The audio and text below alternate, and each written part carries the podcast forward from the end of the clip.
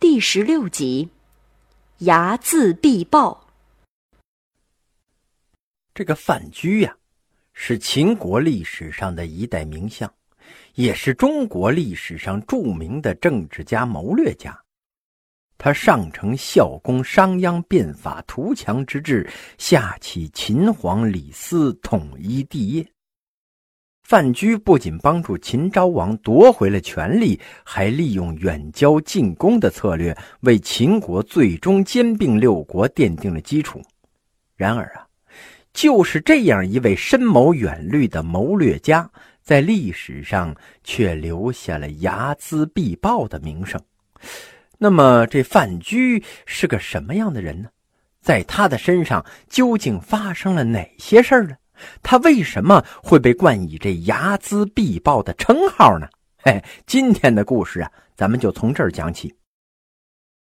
秦国的名臣范雎，早些年在魏国的时候啊，因为出使齐国的事儿，被大夫虚谷在相国秦齐的面前诬告，打了个半死啊，然后扔到了厕所里，是受尽了侮辱。后来呢，这范雎是侥幸逃脱了，最终。来到了秦国，几年蹉跎之后啊，这个范雎被秦国任用为了客卿，哎，开始了他在秦国的仕途生涯。公元前二百六十八年，秦昭王用范雎的谋划，哎，先是讨伐了魏国，取得了一定的成果之后，接着就攻打韩国。攻打韩国的结果呀，是把韩国拦腰斩断。使韩国的整个上党地区啊，哎，也就是今天的山西长治，完全被孤立起来了。在秦军雷霆万钧般的打击之下，这韩国是步步败退，摇摇欲坠，马上就要华丽的谢幕了。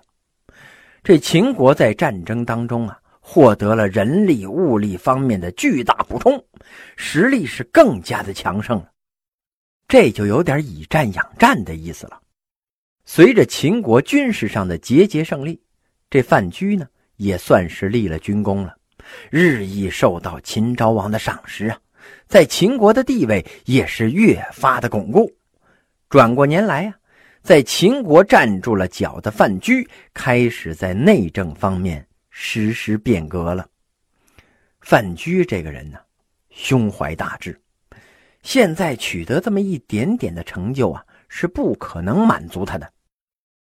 有这么一天呢，这范雎跟秦昭王奏议：“哎呀，臣在山东的时候啊，只听到齐有孟尝君，没听说有齐王啊。而秦国，我就知道有太后和魏冉，也没听说过有秦王啊。大王您在国际上没有任何的影响力呀，大家都知道秦国您说了不算。”当家做主的呀，是您老娘和您的娘舅，那么多的权贵在威胁您的地位呀。所以呀，您要想把秦国的事儿办好，首先得掌握实权呢，否则这样下去，您的后代就得另谋职业了呀。秦昭王听了这番话之后啊，就下定了决心要解决这个问题。他罢免了魏冉的相位，让他回到了丰邑。然后呢，秦昭王驱逐了其他的权贵，又把太后强行安置在了深宫里边，不许他参与政事。随后啊，秦昭王正式让范雎成了秦国的丞相，封为应侯。这个时候啊，范雎还是叫张禄。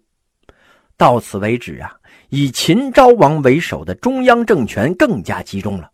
这范雎呢，实行了强干弱支的方针，对强化秦国的中央集权、促使割据走向大一统，有着不容忽视的作用啊！凭借着强干弱支，哎，强化王权的措施，这个范雎呀，当上了秦国的丞相。当上秦国的丞相之后啊，这范雎是更加积极的处理外部事务啊，也就是对外的攻伐呀。他推行远交近攻的方针呢，和远方的诸侯搞好关系，确保近处他打击别的国家的时候啊，能使这个国家陷入孤立无援的境地，然后啊，击破近邻，逐层向外推进。公元前二百六十五年，秦王依范雎之计攻打魏国。这个消息传到魏国之后啊，魏王急忙召集了群臣商议。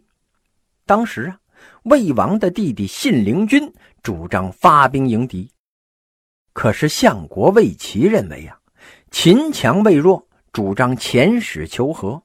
哎呀，这双方争论来争论去，最后呢，主张求和的占了上风了。这魏王就派遣了中大夫虚谷去秦国议和。虚谷得命之后啊，风尘仆仆的来到了咸阳，在驿馆里边就住下了。虚谷代表魏国前来求和的消息传来啊，范雎心里边那是百感交集呀。嘿，故人虚谷来了，这往事是历历在目啊。这范雎心想：哼，当年你是怎么羞辱我的呀？嗯，害得我差点没了命。今天看我如何数倍的偿还！这范雎呀想了个招，他脱去了官服，换上了一身破衣服，把自己弄得就跟个流浪汉一样，偷偷的就出来了，来到了驿馆呢，是登门谒见虚谷。这虚谷对于旧时的门客范雎突然造访，那是非常的震惊啊！不是，他不是早就死了吗？这虚谷一看范雎这衣服破旧，头发凌乱不堪，哎，这还滴答着水呢，就跟被雨刚浇过一样。一时之间呢，还真不知道说什么好了。范雎憋了半天呢，终于憋出来一句话：“啊，哎，你还好吧？啊，呃，做官了吗？”这范雎苦笑着摇了摇头啊，自从被相国魏齐打跑了之后啊，我是隐姓埋名，哪还敢出来做官呢？我现在就是给别人打工，混口饭吃啊。这虚谷听完之后呢，是非常的感慨。他心想啊，范雎才华出众啊，而如今落魄至此，这都是我害的他呀。就是因为我当年嫉妒他，在相国魏齐的面前揍了他一本，才让他落魄到了今天这个地步啊！看着范雎现在这个贫寒的模样，虚谷产生了一丝同情啊。虽然当年两个人有过节，但是现在呢，也是他乡遇故知，也算是一份缘分吧。于是呢，这虚谷对范雎就说了：“哎，咱们哥俩好不容易见一面啊！”以前的事就别提了啊！我请你吃饭。于是啊，这两个从前的仇人就一块喝上酒了。其实这个气氛呢也挺尴尬，毕竟这两个人当年结了仇啊。现在虽然是已经事隔多年了，但是无话可谈呢，大家都比较冷淡。这虚谷啊，一看范雎衣衫单薄，冻得哆哆嗦嗦的。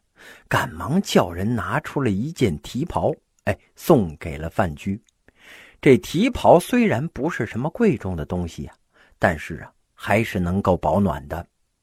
这虚谷拿起了提袍，亲自就给这范雎披上了。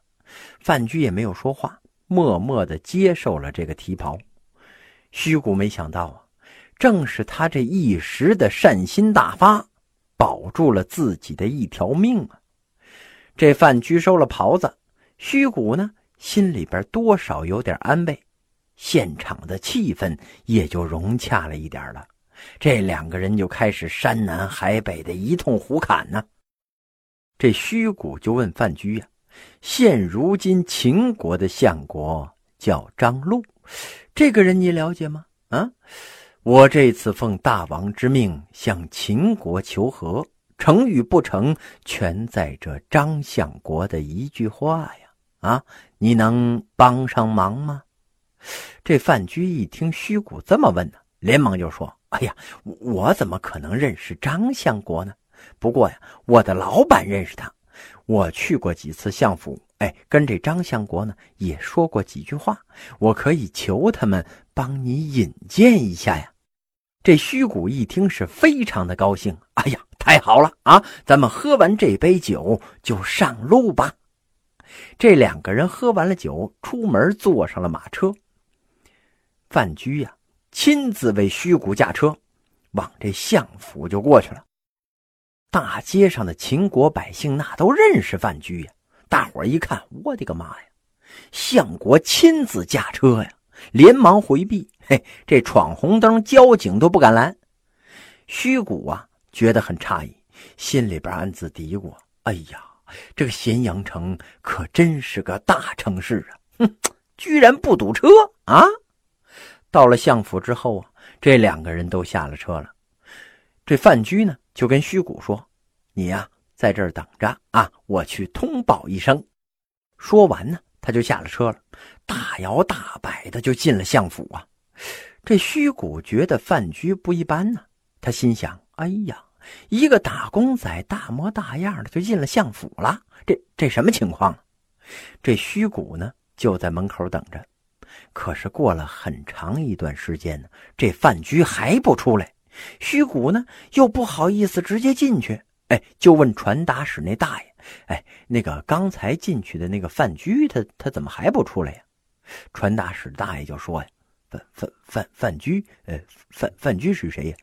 呃，刚才进去的那个，呃，是我们的相国呀。”这虚谷一听这话，当时就傻了。他万万没想到啊，当年被他坑害的范雎，居然成了虎狼秦国的赫赫相国。哎呀，现在天下大事皆由他来决断呢。一想到前尘往事，这虚谷是十分的恐惧呀，这两条大腿就不听使唤了，哒哒哒哒哒哒哒，一个劲儿的哆嗦呀。他心想：完了。今天我要是能活着走，那简直就没天理了。这虚谷啊，本来是想逃跑的，但是他明白自己根本就没有逃跑成功的可能性。自己死是小事啊，连累了祖国魏国，那可就是罪人了呀。现在唯一的希望呢，就是看看范雎能不能大发慈悲。于是这虚谷就把自己的衣服给脱了。袒露着上身，表示请罪。传达室的大爷一看，心想：“嗯，不不好啊，不好啊！这哥们儿这这是要裸奔呢。”大爷立刻就通知了相府的哨兵注意，哎，说是有个伤风化的家伙可是进来了。这虚谷脱完了之后呢，跪倒在地，大声的说：“呀，哎，我不是想裸奔，我是来请罪的。我罪孽深重，我请求跪着进去见你们的相国。”这传达使大爷一听啊，就找来了一帮武士，把这武器就架在了虚谷的脖子上，把这个西行半裸男，哎，就给领进了相府高堂之上。